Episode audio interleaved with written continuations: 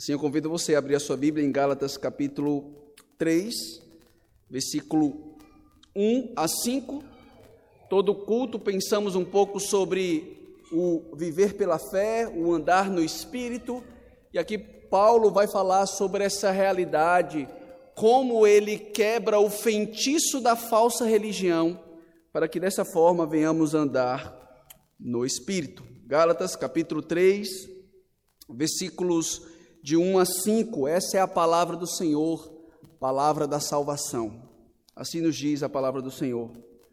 Ó Gálatas insensatos, quem vos fascinou a vós outros antes, cujos olhos foi Jesus Cristo, exposto como crucificado?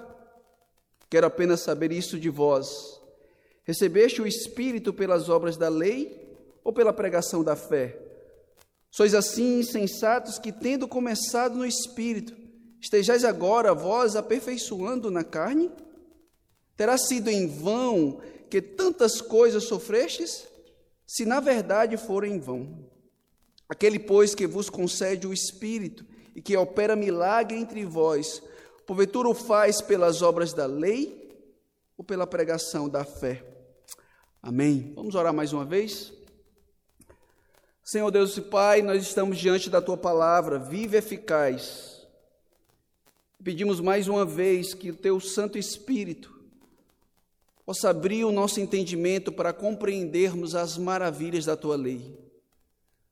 Para que teu povo nessa manhã possa sair mais uma vez edificados, confrontados, para a glória do teu nome. Para que o Senhor venha trazer as tuas verdades aos nossos corações ser como pregador, apesar das suas limitações. Fala ao povo, fala ao coração do teu povo. Nós te pedimos isso em nome de Jesus. Amém. Você já fez algum tipo de feitiço?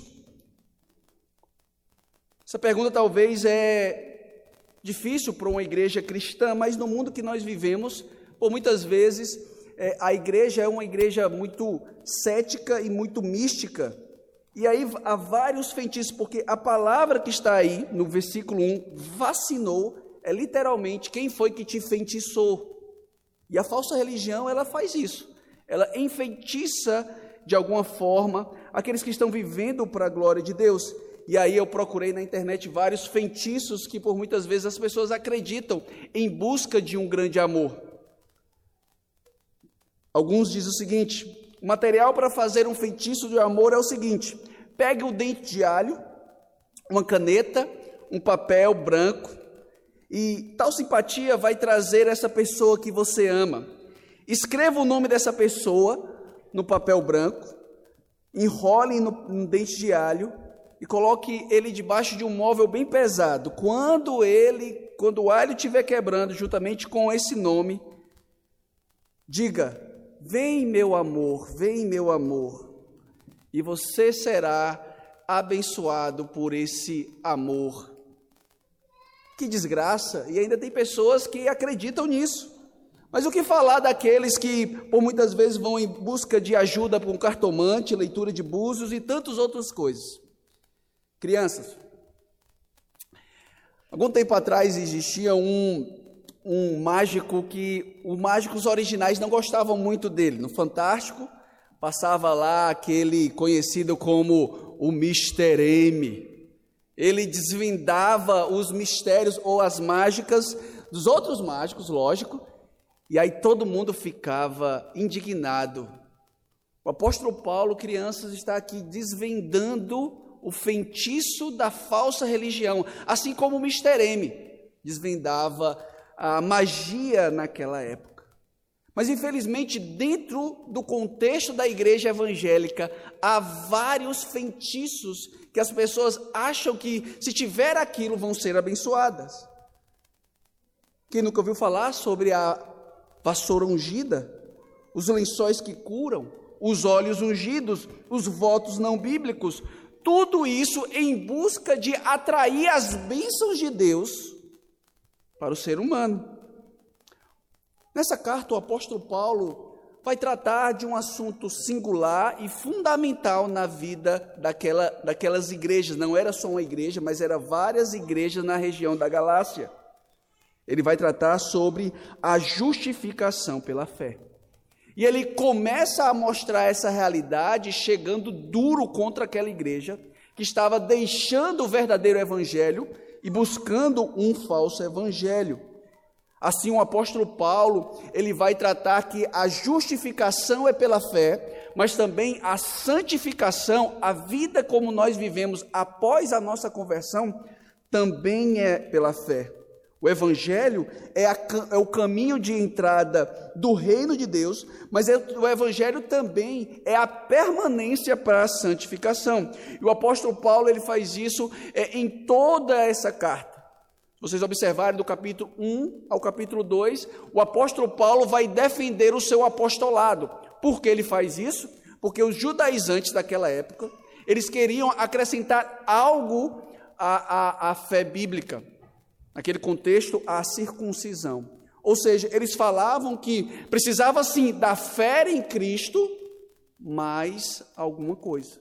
Do capítulo 3 ao capítulo 4, Paulo vai mostrar a essência do evangelho. O que é o evangelho? O evangelho não é a boa notícia só que está relacionada ao Novo Testamento, mas o evangelho ele foi prometido lá desde o Antigo Testamento para falar a verdade, desde Gênesis capítulo 3, verso 15, ali está o proto-evangelho, onde Jesus, o próprio Deus diz que vai vir um descendente da mulher que vai esmagar a cabeça da serpente. Nós sabemos que esse descendente é Cristo Jesus. E do capítulo 5 ao capítulo 6, o apóstolo Paulo vai falar sobre as implicações. Ora, assim a verdade do Evangelho, e essa verdade tem implicações práticas.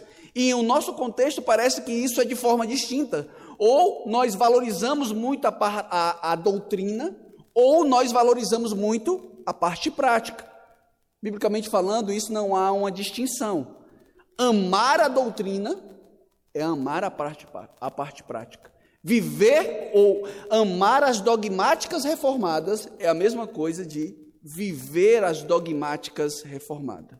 E é, essas são as características em todas as cartas do apóstolo Paulo. Ele começa com doutrina e, à luz dessa doutrina, como nós devemos viver na parte prática. E assim, o texto que nós acabamos de ler, o apóstolo Paulo quer nos ensinar nessa manhã que o feitiço da falsa religião deve ser quebrada com a proclamação do evangelho que enfatiza a justificação pela fé. É isso que, em resumo, o texto que nós acabamos de ler quer me ensinar e quer ensinar aos amados irmãos que o feitiço da falsa religião deve ser quebrada com a proclamação do evangelho que enfatiza a justificação pela fé. Nós podemos ver isso pelo menos em duas realidades. A primeira realidade é que o feitiço da falsa religião é quebrado com o poder da justificação. Bote seus olhos para o texto e observe os versículos 1 a 2, como o apóstolo Paulo vai mais uma vez mostrar a realidade da justificação pela fé. O texto começa nos dizendo: Ó Gálatas insensatos, quem vos fascinou a vós outros, ante cujos olhos foi Jesus Cristo exposto como crucificado? Quero apenas saber disso de vós. Recebeste o Espírito pelas obras da lei ou pela pregação da fé? Paulo agora vai nos mostrar esse dilema da justificação e da santificação, e ele começa a mostrar para aquela igreja que eles eram insensatos. Insensatos. Se vocês observarem no capítulo 1, a partir do verso 6, o apóstolo Paulo, ele fica admirado como a igreja estava deixando o verdadeiro evangelho para um falso evangelho e por duas vezes só no Novo Testamento, o apóstolo Paulo chama aquela igreja que, se eles abraçam o falso evangelho, eles são amaldiçoados. Maldito, maldito por duas vezes, do versículo 6 ao versículo 9 do capítulo 1. Paulo mostra isso. E agora Paulo chama esses irmãos que estavam deixando o verdadeiro evangelho para um outro evangelho que de fato não é outro de insensatos. Literalmente, a palavra insensatos é tolo, louco ou nécio. Nós podemos lembrar que em Lucas capítulo 24, versículo 25, Após Jesus ser ressurreto dentre os mortos, ele tem um encontro com aqueles discípulos que estavam no caminho de Emaús. E a mesma palavra que está nécios e tardos, o próprio Cristo chamando aqueles irmãos, discípulos dele, porque não estava fazendo ligações entre o Antigo Testamento e Novo. Paulo chama agora esses irmãos com essa mesma expressão, seus insensatos. Em uma paráfrase, a tradução literalmente, ó oh, Gálatas, seus idiotas. Como é que vocês estão deixando o verdadeiro evangelho para um falso evangelho? E literalmente o apóstolo Paulo mostra essa realidade. Quem está te enfeitiçando? Parecendo com aquela, com aquela propaganda: compre batom, compre batom, seu filho merece batom. Parece que o falso evangelho ele faz isso diante de nós. Ele parece ter até algumas verdades, mas as verdades deles são distorcidas e às vezes nós ficamos encantados com o falso evangelho, achando que de fato é o verdadeiro evangelho. Como por muitas vezes nós somos guiados por aquilo que nós vemos. E às vezes ouvimos é curas e mais curas e mais cura. Sim, nós acreditamos que Deus cura. Mas será que verdadeiramente aquilo que acontece em outros cantos é cura divina? Será que não é o próprio Satanás é, iludindo, se travestindo em um anjo de luz para cegar mais ainda as pessoas? Paulo chama aquela igreja de insensatos porque eles estavam ouvindo o falso evangelho. E aí, agora o apóstolo Paulo, a partir ele vai fazer, na verdade, várias perguntas retóricas para chamar a atenção dos seus ouvintes. Então, já que eles são insensatos, a pergunta é: como? Ou o que Jesus, como foi que Jesus foi exposto diante de vocês? Ó Gálatas insensato, quem vos fascinou, a vós outros, ante cujos olhos foi Jesus exposto como crucificado. Aqui o apóstolo Paulo mostra a realidade que Cristo Jesus ele foi exposto diante daquela igreja, mas Cristo Jesus já não estava morto nessa época que Paulo escreveu essa carta? Lógico. Mas literalmente, irmãos, quando há a proclamação do evangelho, quem é exposto, ou quem está sendo exposto diante da igreja é o próprio Cristo. A palavra literalmente é como se fosse uma pintura. Cristo, quando há a proclamação fiel do Evangelho, está diante de nós. Imagine você, daqui a um tempo, com certeza, o reverendo Augusto Nicodemos vai estar aqui em nossa igreja. Imagine você ouvindo a notícia que o reverendo Augusto Nicodemos está aqui. Qual seria a sua atitude? Com certeza, escutar aquele homem, as exposições dele, nós ficamos animados e víamos dia após dia. Mas deixa eu falar algo para os irmãos. Quando há a proclamação do Evangelho, está exposto diante de vocês o Cristo e esse crucificado. É o próprio Cristo que está diante de nós quando nós pregamos o Evangelho de forma digna, de acordo com as Sagradas Escrituras. É o poder do Evangelho que abre o nosso entendimento, é o poder do Evangelho que transforma o nosso coração de pedra. E isso acontece quando homens expõem as Sagradas Escrituras de forma fiel. O próprio Deus é que fala à congregação. O mesmo Deus que falou para Moisés no Monte Sinai é o mesmo Deus que usa homens de barro para falar à congregação. Será que é isso que nós temos, a, a, é, é essa imagem que nós temos acerca da pregação? Certo autor falou, comentando esse texto, dizendo que a pregação é uma pintura da revelação de Cristo diante dos nossos olhos. E John MacArthur, na verdade, é um, um puritano conhecido como Mark Long Jones, ele tem um livro conhecido como Pregação em Pregadores. E ele traz uma ilustração acerca do dos médicos, trazendo essa realidade da importância da pregação. E ele diz o seguinte: Pense um homem que jaz em uma cama, contorcendo-se em dores abdominais.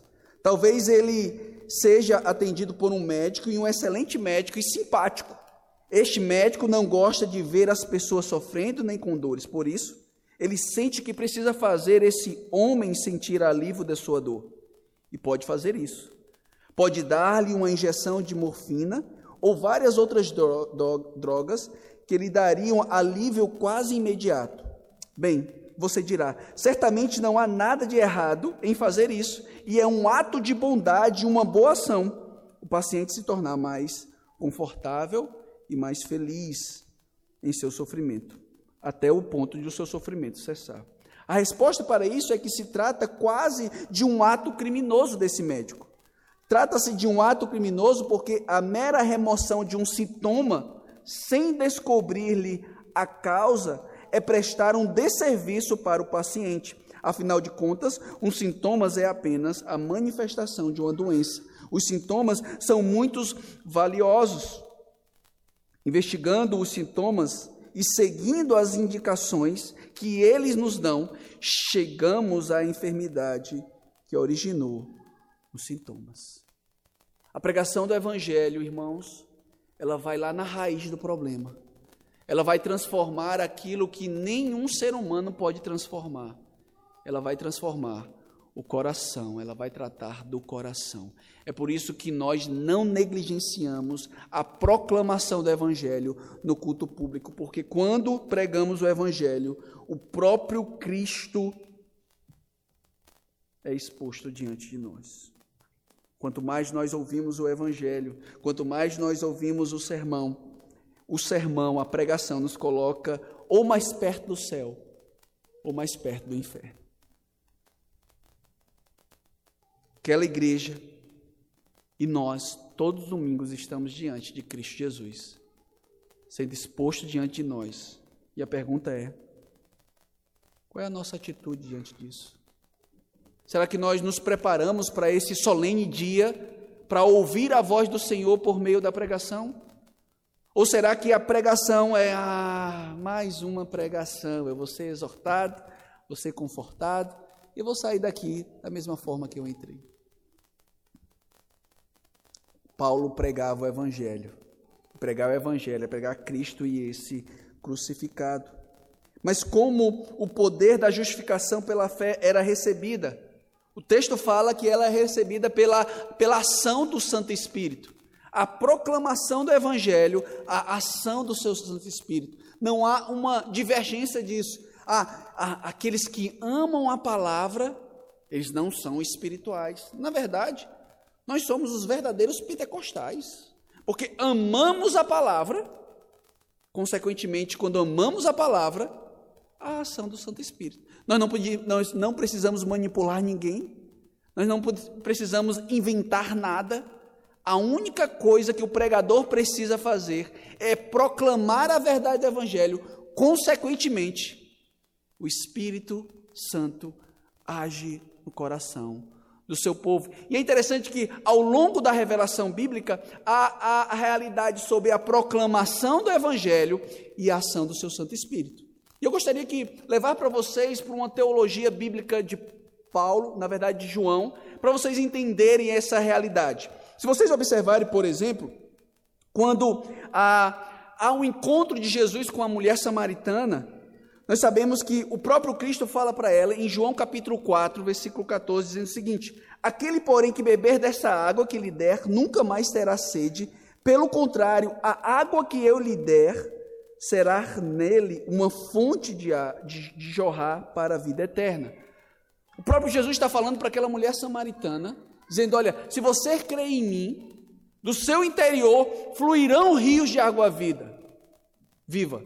Mas o que significa isso? Por favor, abra sua Bíblia em João capítulo 7, versículo 38 a 39.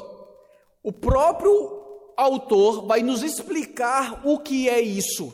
O que significa a, essa água viva que vai brotar diante daqueles que creem em Cristo Jesus. O Evangelho de João, capítulo 7, versículo 38 a 39.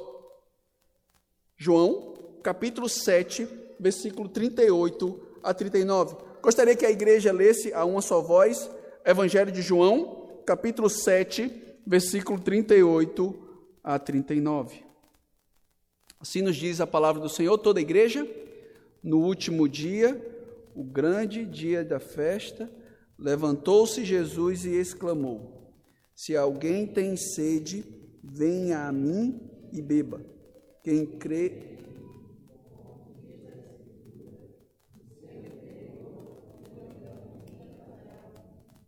E isto lhe diz com respeito ao Espírito que havia de receber os que nele crescem, pois o Espírito até quando não fora dada, porque Jesus não.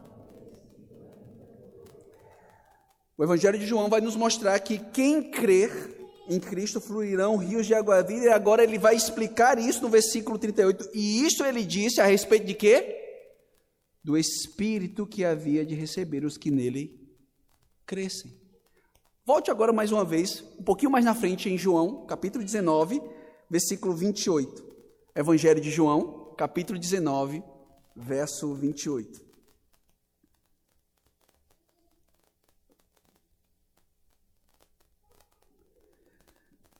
Evangelho de João, capítulo 19, verso 28. Toda a igreja? Depois, vendo Jesus que tudo já estava consumido disse: É lógico, tenho sede. É lógico que há um aspecto, com certeza, físico, mas o Evangelho de João ele é característico em mostrar aspectos físicos, mas também aspectos espirituais. Por exemplo, quando Jesus conversa com Nicodemos, ele diz para ele nascer de novo. O que Nicodemos entendia? Nascer de novo do ventre. Então, o que significa aqui que Jesus teve sede? Não era simplesmente sede física, mas era sede espiritual. Por quê? Porque na cruz, não só o Deus Pai, mas também o Deus Espírito abandonou o próprio Cristo na cruz do Calvário. Para quê? Para que por meio da pregação do Evangelho, eu e você não fôssemos é, abandonados quando nós ouvimos a proclamação do Evangelho, porque quando há a proclamação do Evangelho, há a ação do Espírito Santo. Irmãos, parece que isso é muito abstrato. Ouvir a pregação do Evangelho parece que é algo muito abstrato, tem, parece que não faz mais sentido na nossa vida. E Charles Spurgeon fala que toda vez que nós ouvimos o Evangelho, nós precisamos, como se fosse ouvir os gritos do Calvário. Como aquela, aquilo que Jesus falou: Deus meu, Deus meu, por que me abandonaste? Quando nós ouvimos o Evangelho, nós temos que ouvir a voz de Cristo sendo abandonado na cruz por minha causa, por sua causa. Mas será que esse é o nosso desejo? Será que esse é o nosso sentimento quando nós estamos reunidos como povo do Senhor? Será que esse é o nosso sentimento que nos dá ânimo para viver essa vida nesse mundo caído? Por muitas vezes não. Nós, infelizmente, nos acostumamos com o Evangelho. Aquele amor que nós tínhamos no começo, agora, aquele desejo de orar, de ler a Bíblia, agora. Mas todos os domingos, não só nos domingos, mas principalmente aos domingos, o próprio Cristo fala com você, agindo pelo seu Santo Espírito. após o apóstolo Paulo falar sobre que o feitiço da falsa religião é quebrada com o poder, é quebrado pelo poder da justificação, agora o apóstolo Paulo vai nos mostrar que o feitiço da falsa religião é quebrado com o poder da santificação. Versos 3 ao verso 5. Pois assim, insensatos, que tendo começado no espírito, estejais agora vós aperfeiçoando na carne? Terá sido em vão que tantas coisas sofrestes? Se na verdade for em vão, aquele, pois, que vos concede o Espírito que opera milagres entre vós, porventura o faz pelas obras da lei ou pela pregação da fé? Paulo mostra essa realidade que o nosso aperfeiçoamento não é pela carne, mas sim pelo Espírito. E parece que às vezes nós somos assim. Sim, eu fui salvo pela graça, mas a santificação é um ato exclusivo do ser humano. É bem verdade que a santificação há um aspecto da responsabilidade humana, com certeza. Mas quem impulsiona a você a santificação é, é o próprio Espírito Santo. A carne aqui, literalmente, não é, é, O apóstolo Paulo usa essa expressão para, às vezes, mostrar a realidade pecaminosa, mas aqui no contexto de Gálatas, eram as cerimônias é, do Antigo Testamento, onde os judaizantes estavam defendendo aqui, dizendo que era Jesus mais a circuncisão. Uma lei cerimonial do Antigo Testamento que foi abolida na vida de Cristo, e claro, não foi abolida, na verdade, foi substituída pelo batismo. E os nossos, nossos símbolos de fé vão nos mostrar essa realidade da santificação. Por exemplo, o Catecismo Maior de Westminster, na pergunta 75, ele diz que a santificação é uma obra da graça de Deus. Ou seja, a santificação é a responsabilidade humana mas eu não consigo, pelos meus próprios méritos, me santificar para a glória do próprio Marcelo, mas sim para a glória de Deus. E certa vez um Tim Keller, que ele tem um livro conhecido como O Deus Pródigo, ele conta uma história, não é uma história real, mas ele conta uma história que creio que há, há, há muita similaridade com a nossa vida. Ele diz que certa vez Jesus, isso não é história real, viu, irmãos? É, Jesus chamou os seus discípulos. Ele chamou Pedro e todos os outros discípulos e ele disse: Olha, carrega uma pedra para mim. Pedro, daquele jeito, pegou uma pedrinha, começou a caminhar. Ao meio-dia, Jesus pegou e transformou aquela pedra em pães. Pedro olhando, mas Jesus, essa comidinha aqui não deu para saciar a minha fome. Acabou, todos fizeram as suas refeições e aí Jesus mais uma vez chegou para Pedro: Pedro, carrega essa pedra para mim. Pedro não pegou aquela pedrinha, pão, pedra, opa, pegou aquele pedregulho e começou a caminhar. Quando foi na hora do jantar, Jesus pegou, chamou Pedro, pega a sua pedra e joga no rio. Jesus, pedra pão. Não. Jesus chegou para Pedro e perguntou: Pedro, você carregou essa pedra para quem? Para você ou para mim?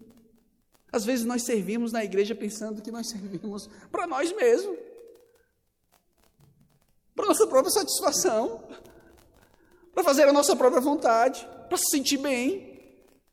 Mas o ato de servir, o ato de santificar, é uma consequência daquilo que nós somos em Cristo Jesus. Nós precisamos entender, meus amados irmãos, que a santificação é um processo que vai levar toda a nossa vida, e isso é para mortificar os nossos desejos pecaminosos. Você tem servido para quem? Para você mesmo ou para Deus? E esse sofrimento, ou essa santificação, envolve sim sofrimento. O texto fala, no versículo 4, é, terá sido em vão que tantas coisas sofrestes? Viver para a glória de Deus envolve sofrimento. E enquanto algumas igrejas vão falar pare de sofrer, a Bíblia nos mostra que o sofrimento faz parte da caminhada cristã. Porque é nesse sofrimento que aquilo que está no fundo do nosso coração será revelado e Deus há de trabalhar isso em nossa vida. Não sei quantos de vocês conhecem a história de Elizabeth Elliot. Vale a pena depois olhar no YouTube a um filme chamado Terras, Terras, é, Terra Selvagem, onde o esposo dela, Jim Elliot, veio, foi pregar em uma ilha e, ao contato com esses missionários, ele morre. E depois de muitos anos, essa mulher que perdeu seu marido vai servir naquela, naquela ilha, naquela tribo, perdão. E ao servir, próprio Deus há de trabalhar no coração daquela mulher. Ela tem vários livros sobre sofrimento e que nós não podemos perder a oportunidade de ser trabalhado com, por Deus em meio ao sofrimento. A santificação envolve sofrimento. O que nós podemos aprender com o sofrimento? Através do sofrimento, o próprio Deus trabalha a nossa resiliência. O sofrimento fortalece os relacionamentos, gerando literalmente grupos mais fortes, amizades mais fortes, mesmo diante profundas lutas. O sofrimento muda as nossas prioridades. O sofrimento mostra quem nós somos e mostra quem Deus é. Às vezes a gente poderia olhar, né, orar a Deus, Senhor Deus, manda mais sofrimento para o teu povo. Por quê? O próprio pai da igreja Tertuliano ele nos mostra que foi em meio ao sofrimento que a igreja começou a florescer nesse mundo caído. O sangue dos mártires são a semente da igreja. Será que você já foi enfeitiçado pelo falso evangelho? Talvez não. Mas eu quero lhe dizer que de alguma forma você já foi enfeitiçado. Você foi enfeitiçado pelo pecado. Em 2 Coríntios capítulo 4, verso 4, o apóstolo Paulo fala que o Deus desse século cegou o nosso entendimento, para que a gente não veja a luz do evangelho. Você, por muitas vezes, é enfeitiçado todos os dias, que precisa ser santificado dia após dia, para mortificar o seu pecado. O feitiço da falsa religião ele só é quebrado com a proclamação do Evangelho e com a santificação. E nós podemos ver e fazer isso, porque Cristo venceu a morte por mim e por você. Se dedique à oração, se dedique à leitura da palavra, se dedique à comunhão. Tenho certeza que Deus há de fortalecer o seu povo. Que Deus nos abençoe. Vamos orar mais uma vez? Senhor Deus e Pai, pedimos a tua graça e misericórdia, Deus, para nos fortalecer em meio à nossa santificação. Entendemos aquilo que nós já somos em Cristo, uma nova criatura. Nos ajuda agora a viver para a glória do teu nome, Pai. Que a justificação e a santificação devem ser andadas, devem ser vividas de mão dadas, deve ser é proclamada e andada de mão dada para que a nossa vida glorifique ao teu nome. Não nos deixe, ó Pai, ser encantados com o falso evangelho, que por muitas vezes nós já experimentamos quando nós éramos de outras igrejas. E às vezes ouvimos todos os domingos a proclamação do evangelho, e o nosso coração não se rende e não vive de conformidade àquilo que nós temos ouvido. Faz isso, ó Deus, para a glória do teu próprio nome.